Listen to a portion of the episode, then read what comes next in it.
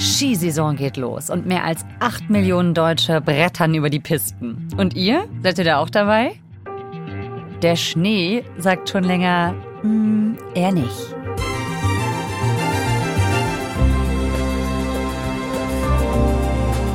Der Klimawandel trifft die Alpen besonders hart. Und jetzt?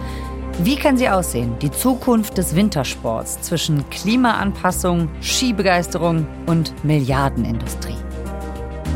Wir fragen heute bei 11KM den BR-Bergspezialisten Georg Bayerle. Muss die Branche aufrüsten oder sich der Natur anpassen? Er ist Reporter für die Bergsteiger-Redaktion vom BR und kennt die Alpen zu Fuß oder auf Skiern wie kaum ein anderer Journalist. Hallo Georg. Hallo, Servus. Ihr hört 11KM, der Tagesschau-Podcast. Mein Name ist Viktoria Kobmann. Heute ist Dienstag, der 21. November.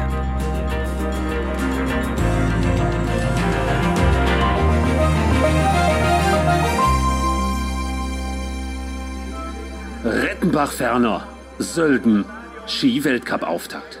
Ungeachtet der starken Kritik am erneut sehr Die frühen Saison Skisaison geht jetzt so richtig los. Ende Oktober war der Auftakt vom Ski-Weltcup in Sölden in Tirol. Also da finden jetzt Skirennen statt. Aber das war dieses Jahr anscheinend nicht nur Grund zur Freude. Was war da los? Was war da die Kritik? Also ich habe es diesen Sommer erlebt, in dieser Gegend, wo die Weltcup-Piste in Sölden ist. Da führt auch die berühmte Alpenüberquerung, also der europäische Fernwanderweg 5, der E5 übers Gebirge. Und äh, wir waren da oben, um Filmaufnahmen zu machen. Und dann war da ein unglaublicher Baubetrieb. Ein Hubschrauber flog den ganzen Tag im Pendelflug Beton auf den Berg, damit man Fundamentierungen verstärken konnte. Und am Berg selber war ein halbes Dutzend Bagger damit beschäftigt, Felsen abzuschremmen. Die Leute waren total baff, was da passiert. Ja, das erwartet man nicht. Ne? Man möchte eigentlich Ruhe und Natur da oben und keine Baustelle. Ne? Genau. Und dieses Jahr hat Greenpeace diese Arbeiten beobachtet, Filmaufnahmen gemacht, die sind veröffentlicht worden, die sind im Prinzip fast um die Welt gegangen, kann man sagen. Umweltschützer werfen dem Veranstalter vor, bei der Vorbereitung der Rennstrecke den ohnehin vom Klimawandel bedrohten Gletscher noch zusätzlich beschädigt zu Bilder haben. von Greenpeace zeigen, wie bereits im Frühjahr an der Gletscherkante gebaggert wurde. Aber warum gibt es eben diese Baustelle, die dann so viel Schlagzeilen gemacht hat? Was jetzt passiert, und das passiert schon seit Jahren, ist, dass der Rettenbach-Ferner wie alle Gletscher in den Alpen äh, dramatisch zurückgeht. Also 50, 60, 70 Meter im Jahr. Und während der Gletscher, wenn er existiert, eine eigentlich relativ sanft geneigte Fläche ist, die zum Skifahren tatsächlich ziemlich ideal ist, kommt drunter, wo er wegschmilzt, plötzlich ein sehr schroffes, raues, felsiges Gelände raus, wo selbst wenn es draufschneit, man im Prinzip nicht Skifahren kann, weil es zum Teil fast senkrecht nach unten geht. Also das heißt, in Sölden, da gab es mal so eine eher natürliche Piste, wo auch der World Cup starten konnte. Und jetzt schmilzt der Gletscher und es wird eher ungemütlich zum Fahren. Die muss jetzt mit massivem Geräteeinsatz in monatelanger Baustellenarbeit im Prinzip angepasst werden, diese Unterlage, die da plötzlich rauskommt und die nicht mehr zum Skifahren passt. Und man tut die ganzen Buckel, Unebenheiten wegplanieren, damit der teure Kunstschnee möglichst effizient äh, da aufgebracht werden kann. Wir beobachten äh, an den Gletschern wie an keinem anderen Naturphänomen, wie rasant der Klimawandel voranschreitet und äh, es entstehen dadurch neue Landschaften. Und die große Frage ist natürlich, ist der Mensch derjenige, der die Natur dominieren kann, so wie er will, oder ist er eigentlich derjenige, der da einen Schritt zurücktreten sollte und sagen sollte, da passieren Vorgänge, da sollten wir viel zurückhaltender werden.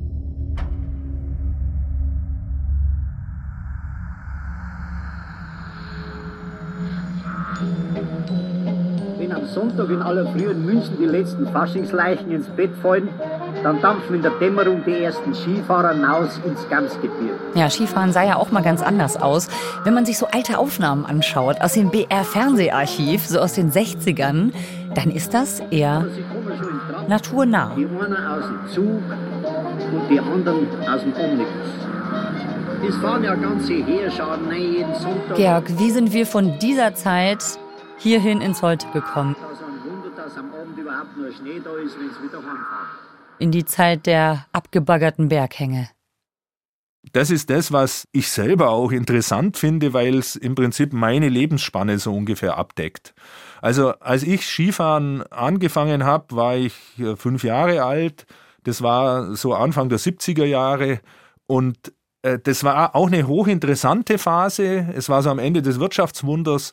Der Tourismus ist so richtig explodiert. Am Mittelmeer sind diese riesigen Hotelburgen entstanden und in den Alpen eben überall diese Skigebiete und Lifte. Und es waren aber immer noch Skigebiete, die im vorhandenen Gelände angelegt wurden. Der Lift, äh, wo ich gefahren bin zum Beispiel, ja, der war so 500 Meter lang, ein, ein Berghang entlang, teilweise war Weide, ein bisschen hat man den Wald gerodet und äh, da sind wir halt durchgefahren und zwar genau so, wie das Gelände war. Also da war mal eine Mulde, dann ging es mal plötzlich einen steileren Abhang runter und äh, viele Buckel. Äh, also so war das Skifahren damals. Und wie würdest du sagen, hat sich das verändert?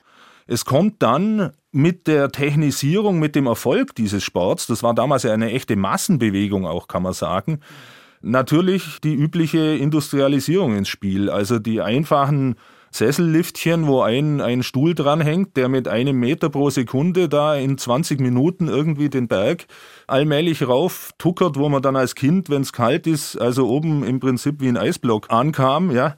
Unvergesslich natürlich die abgefrorenen Finger jedes Mal nach jeder Sesselliftfahrt, die, die werden zu Zweier-Sesseln, dann zu Dreier, dann zu Vierer-Sesseln.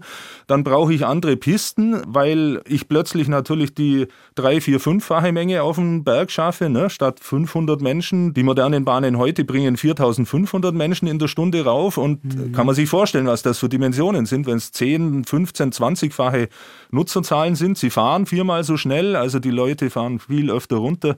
Die Pisten müssen breiter werden. Und äh, dann kommt natürlich das Problem ins Spiel, ja, was, was ist, wenn der Schnee ausbleibt? Und das ist dann das, was in den 80er Jahren passiert.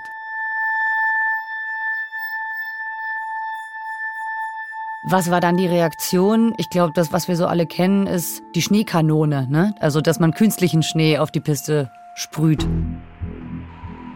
Die in Nordamerika erfunden wird, die Schneekanone, Snow Cannon, da kommt der Name her. Aha. Die Skiliftbetreiber bei uns, die wollen ja immer Schneeerzeuger sagen oder Schneemaschine, damit das nicht so martialisch Ach, klingt. Ah. Ja. Tatsächlich ist es die Übersetzung aus der Erfindungszeit sozusagen, mhm. ja. Und es ist dann also immer weniger Schnee geworden. Wann würdest du sagen, hast du das auch bemerkt? Ich kann das insofern immer ganz gut sagen, weil ich dann Bergsteigen gehe, wenn kein Schnee liegt. Und äh, das war insbesondere so Winter 89, 90. Die waren äh, relativ schneefrei. Und in den 90er Jahren habe ich dann auch als Bergsteiger im Sommer immer mehr wahrgenommen, wie die Gletscher zurückgehen. Und damals hat die Gesellschaft selber noch überhaupt nicht über den Klimawandel geredet. Deswegen ist es in dieser Anfangszeit, wo im Prinzip noch gar nicht so groß über den Klimawandel gesprochen wurde, auch noch relativ plausibel gewesen zu sagen, wir versuchen durch technische Aushilfe da so ein bisschen zu verpflastern. Gibt es denn so einen Moment oder eine Wintersaison in den letzten Jahren, bei denen man die Veränderung für den Wintersport ganz eindeutig beobachten konnte? Also in der Branche spricht man immer vom Winter 2006, 2007 als mhm. dem sogenannten Katastrophenwinter. Mhm. Da war das signifikante Zeichen, dass das berühmteste Skirennen überhaupt, die Weltcup-Abfahrt in Kitzbühel in Tirol, die Streif, zu der oft 100.000 Zuschauer kommen, ausfallen musste, obwohl man sowohl mit Lastwagen als auch mit Hubschraubern sogar Schnee aus den Zillertaler Alpen angekarrt hat, um irgendwie dieses Skirennen zu retten. Aber es hat nicht geklappt. Es hat nicht geklappt, sie ist ausgefallen und äh, klar, dann ist Handlungsbedarf. Und dann gibt es im Prinzip zwei Wege. Entweder ich verstehe, wir haben hier ein fundamentales Problem und äh, wir müssen uns auf eine intelligente Weise anpassen. Mhm. Oder, und das ist der Weg, den dann äh, die Seilbahnindustrie im Prinzip beschritten hat, ich versuche technisch einfach noch mehr möglich zu machen und noch mehr draufzusetzen.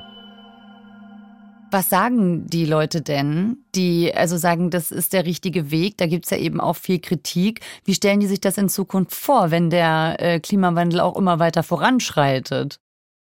Ein Thema ist natürlich immer die Höhenlage. Und da kommen wir jetzt wieder nach Sölden und zum äh, Gletscher.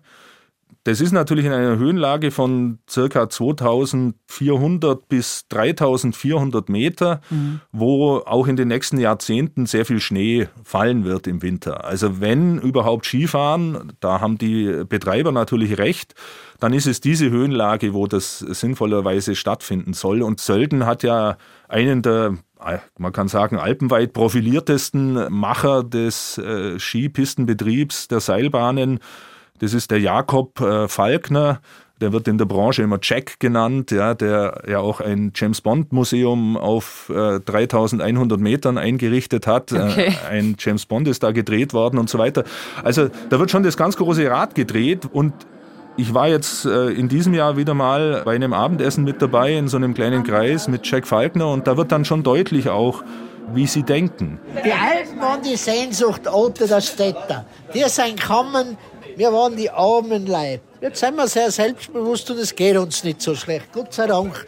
also er sagt eben, Sie haben sich da heraufgearbeitet aus äh, so einem Bergbauerntal zu einem Tal, das plötzlich, man kann sagen, städtischen Standard hat, was Komfort, Konsum und so weiter bereithält. Und genau das wollen auch die ganzen Gäste, die da hinkommen. Meine These ist, man soll doch froh sein, wenn konzentriert, wie in einem alten Zoo, das Erschlossene gestärkt wird und ausgelastet wird und gut funktioniert. und äh, das Argument ist dann natürlich auch zu sagen, wir haben hier diese Infrastruktur, wir treiben sie weiter und äh, dann haben wir die ganze Menge an Touristen an einem Platz. Also die Bergbahn in Sölden, die können 65.000 Menschen in der Stunde transportieren. Ja? Und Jack Falkner nennt es dann eben äh, so, wie wenn wir dann einen Alpenzoo haben und dafür bleibt dann der Rest Natur. Also Alpenzoo heißt dann quasi so ein bisschen wie so ein Themenpark. Alpen, so, das ist aber abgeschottet, oder? Ja, also halt so ein Freizeit, Action, Sport, Unterhaltungs- Platz, der dann die, die Massen bündelt. Also das ist eine große Diskussion im Tourismus. Mhm. Also sollte man die Touristenmassen, es waren ja immer mehr, wir haben diese Diskussionen um Übertourismus, sollte man sie quasi an einem Ort zusammenballen oder sollte man sie eher so ein, so ein bisschen verteilen? Ähm, worüber wir jetzt bei der Entwicklung noch nicht gesprochen haben, das ist die ganze Naturschutz- und Alpenschutzseite, mhm. die natürlich schon sehr früh auch äh, sehr kritisch dieser Technisierung und dem weiteren Ausbau gegenübersteht. Also mhm. spätestens ab der Jahrtausendwende. In Bayern gibt es in dieser Phase sogar mal für anderthalb Jahre ein Schneekanonenmoratorium. Also da wird im Prinzip von Regierungsseite gesagt, wir wollen keine neuen Schneekanonen bauen. Aber was ist eigentlich, mal ganz blöd gefragt, deren Kritik? Vorher hat es ja auch geschneit. Warum ist jetzt eigentlich die Schneekanonen schlechter? Das sind jetzt verschiedene Ebenen. Es gibt im Prinzip die Grundebene, was passiert, wenn ein Natursport nur noch technisch ermöglicht werden kann. Also das ist ein Paradoxon letzten Endes.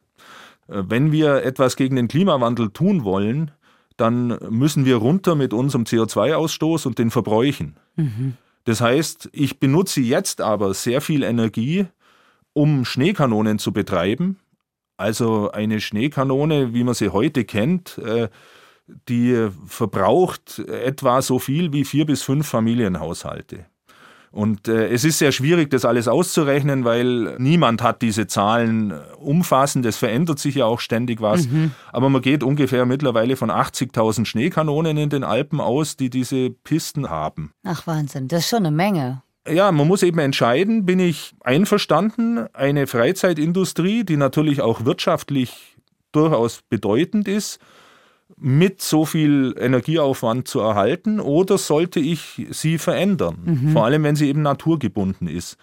Das ist eine Diskussion, die man in vielerlei Hinsicht führen kann. Ja? Mhm. Also wir, wir haben in den Alpen auch Schwimmbäder oder, oder große Wellnesshotels. Ja. Also, also warmes Wasser oder Saunen und so weiter. Das ist auch alles ein hoher Energieverbrauch. Ja. Die Anreise der ganzen Touristen natürlich ist ein riesiger Energieverbrauch. Klar. Also da gibt es ganz verschiedene Punkte, wo man ansetzen kann.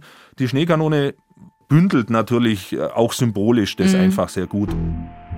Ja, weil es halt so ein Gegensatz ist in dem Fall, ne? Weil man sich halt fragt, inwiefern sorgen wir eigentlich dafür, damit, dass wir den Schnee machen, dass es keinen mehr gibt, ne? Ich glaube, das ist so dieses große Paradoxon dabei.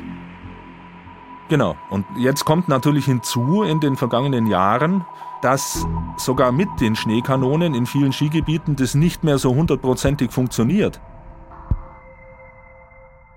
Also im vergangenen Winter und im vorvergangenen Winter war es dann einfach zu warm. Also damit Schneekanonen funktionieren sinnvoll, brauchen sie eine Temperatur von mindestens unter minus zwei Grad. Mhm. Idealerweise ungefähr minus sieben Grad. Mhm. Wie geht das denn dann weiter, wenn die Beschneiung nicht mehr möglich ist? Das betrifft jetzt vor allem Skigebiete äh, wie bei uns in den Bayerischen Alpen, die viel kleiner sind äh, im Vergleich zu diesen großen Playern in Österreich, der Schweiz oder in Frankreich. Und da ist momentan natürlich auch noch die Devise, wir wollen festhalten an diesem Skifahren man ist es total gewohnt, ja. Eben genau in dieser Geschichte, die ich jetzt in meinem Leben durchlebt habe. In den 70er Jahren hat im Prinzip jeder Ort in Bayern angefangen, einen Lift zu bauen und wo die Bedingungen günstig waren und so sind dann eben so Skigebiete draus geworden. Mhm. Und alle, die da aufgewachsen sind seit Generationen, haben das Skifahren gelernt, sind damit verbunden. Ja, arbeiten irgendwie in der Branche oder dann eben in der Touristik, ne? Und wollen das natürlich auch nicht so einfach aufgeben. Und in Bayern ist es momentan ja so, da gibt es ein umstrittenes Förderprogramm der Staatsregierung, die den Ausbau auch mit Kunstschnee mit 30 Prozent Steuergeldern fördert. Also das ist sehr umstritten, vor allem eben von Naturschutz- und Alpenschutzseite mhm. sollte man diesen Weg gehen. Es gibt auch erste zarte Projekte seitens der Europäischen Union, die fördern wollen das Nachdenken, was ist denn jenseits des Schnees? Mhm. Beyond Snow heißt es. Und was ist da? Da war jetzt kürzlich äh, eine Konferenz, wo Allianz in den Alpen, das ist ein Netzwerk äh, der Alpengemeinden aus dem ganzen Alpenraum Leute geholt hat. Und für mich besonders interessant waren Bürgermeister aus den französischen Alpen, aus der Chartreuse, das ist ein ungefähr 2000 Meter hohes Gebirge nördlich von Grenoble, Wilfried Tissot, und Wilfried Tissot hat beschrieben, äh, wie sie mit ihrem Skigebiet umgehen. Auf 2000 Metern Höhe mit 14 äh, Liften. Und sie haben jetzt in den letzten Jahren jedes Jahr enorme Verluste gemacht, sodass die Kommunalaufsicht kam und äh, gesagt hat, ihr habt schon wieder 600.000 Euro Miese gemacht mit eurer kleinen Gemeinde mit 4.000 Einwohnern. Ja, das ist eine enorme Stange Geld, wenn man das mhm. in Kindergarten, Schulen oder sowas investiert als Vergleich ihr könnt so nicht weitermachen. Und gleichzeitig ist es aber so, dass eben ganz viele in der Gemeinde gesagt haben, nee, das Skigebiet zumachen, das ist ja unmöglich. Mhm. Äh, wir haben da Skifahren gelernt, die Kinder lernen da Skifahren. Emotionnellement, les gens, euh, la population voulait que, la, euh, voulait que cette station perdure.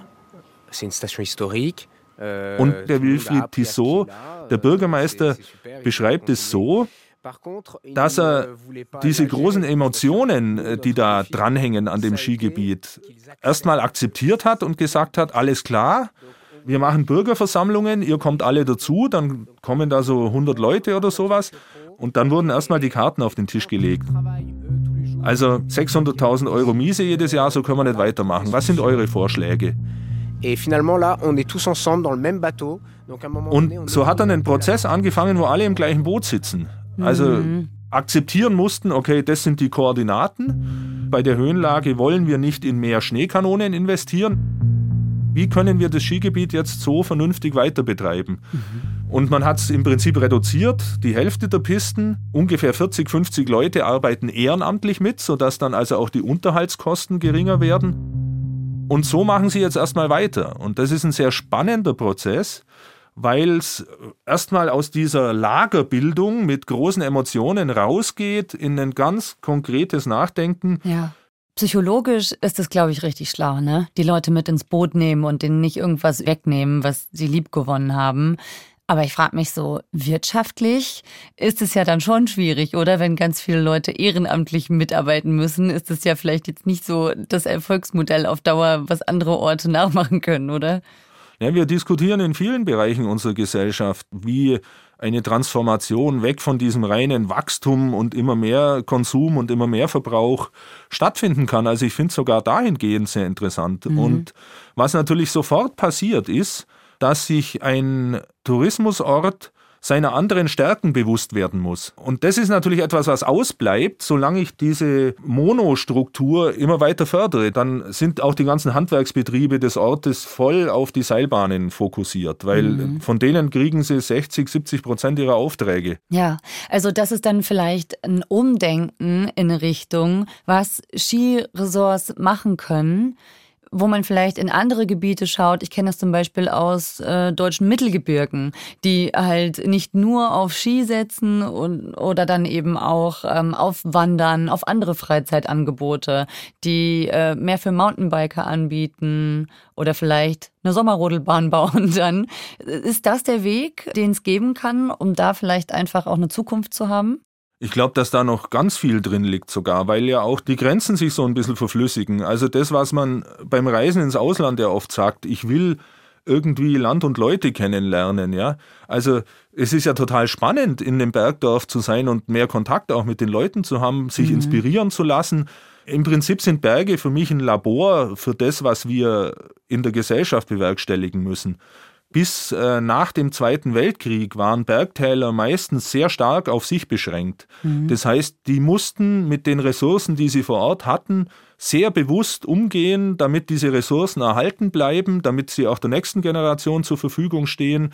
Die haben sich wahnsinnig viele Techniken einfallen lassen, ja, wie man Kleider, Loden und so weiter weiter verbrauchen kann. Da gibt es ganze Berufsbilder im Endeffekt. Also sehr nachhaltig. Extrem nachhaltig, ja. gezwungenermaßen nachhaltig. Und im 19. Jahrhundert, als es ein großes Bevölkerungswachstum gab in Europa, auch oft wirklich arm. Das muss man schon natürlich auch sagen. Mhm. Aber auf der anderen Seite heißt es ja nicht, dass das, was die alles so erfunden haben an Techniken und so weiter, nicht hochinteressant ist, was uns sehr inspirieren könnte.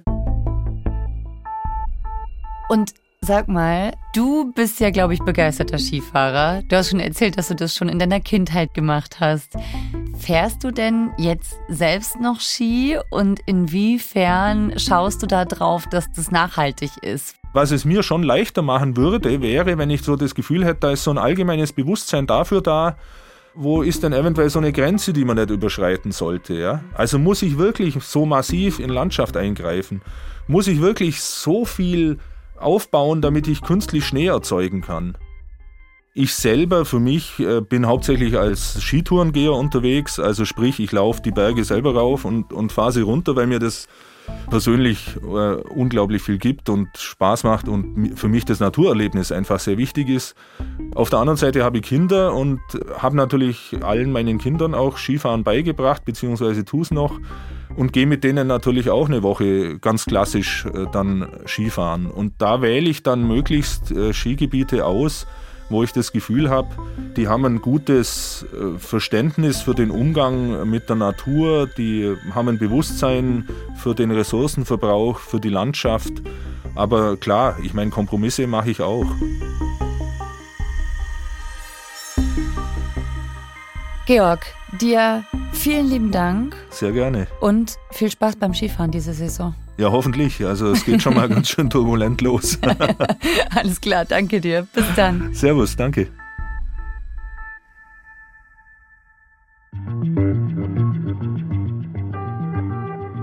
Georg Bayerle berichtet seit 25 Jahren zum Thema Berge und wie wir mit ihnen umgehen. Er arbeitet auch für die Bergsteiger-Sendung im BR, die älteste regelmäßige Bergsteiger-Radiosendung, die dieses Jahr ihren 75. Geburtstag feiert. Wenn ihr uns in ein paar Jahrzehnten zum 75. gratulieren wollt, dann abonniert uns doch schon mal. Autorin der heutigen Folge ist Sarah Fischbacher. Mitgearbeitet hat Hans-Christoph Böhringer. Produktion Christiane Gerhäuser-Kamp, Eva Erhardt, Christine Dreier und Fabian Zweck. Redaktionsleitung Lena Gürtler und Fumiko Lipp.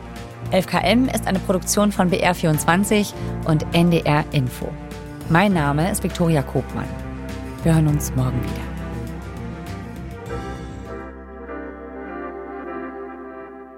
Und wenn ihr jetzt angesichts der Klimakrise auch am liebsten den Kopf in den Sand bzw. in den Schnee stecken wollt, dann habe ich noch eine Podcast-Empfehlung für euch. Im Podcast Mission Klima Lösungen für die Krise. Da zeigt der NDR Lösungen, die einen Unterschied machen. Die Klimakrise ist da, mit voller Wucht. Aber es gibt auch viele Ideen für ihre Lösung. Im NDR Info Podcast Mission Klima zeigen wir nur die Lösungen, die wirklich einen Unterschied fürs Klima machen. Zum Beispiel, wie man die Leute vor Ort mitnimmt, wenn bei ihnen ein Windrad vors Haus gebaut wird. Wir waren in einem niedersächsischen Dorf, wo möglichst alle davon profitieren sollen.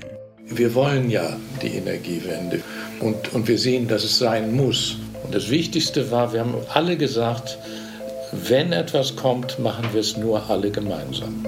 Ein anderes Beispiel. Wir haben ein Mutter-Tochter-Duo besucht. Die beiden setzen auf klimaschonende Technologien bei sich zu Hause und steuern damit ihren Beitrag zur Energiewende bei. Also ich wollte eigentlich für mich was Gutes, für die Umwelt was Gutes. Und ja, dann muss man schon mal in die Tasche greifen, auch ein bisschen tiefer, ne? Und wir haben mit einem Start-up-Gründer gesprochen, der den Umbau der Wirtschaft zur Klimaneutralität ermöglichen will mit unserer Geldanlage. Wenn ich eine Aktie kaufe, bin ich plötzlich Mitbesitzerin oder Mitbesitzer des Unternehmens und habe was zu sagen. Ich habe zum Beispiel was dazu zu sagen, wer da am Drücker sitzt, wer im Vorstand sitzt, was das Unternehmen macht, wie die sich aufstellen.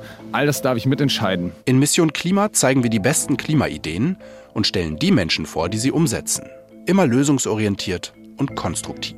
Die neueste Folge unseres Podcasts findest du jetzt unter anderem in der ARD Audiothek. Ich hoffe, wir hören uns.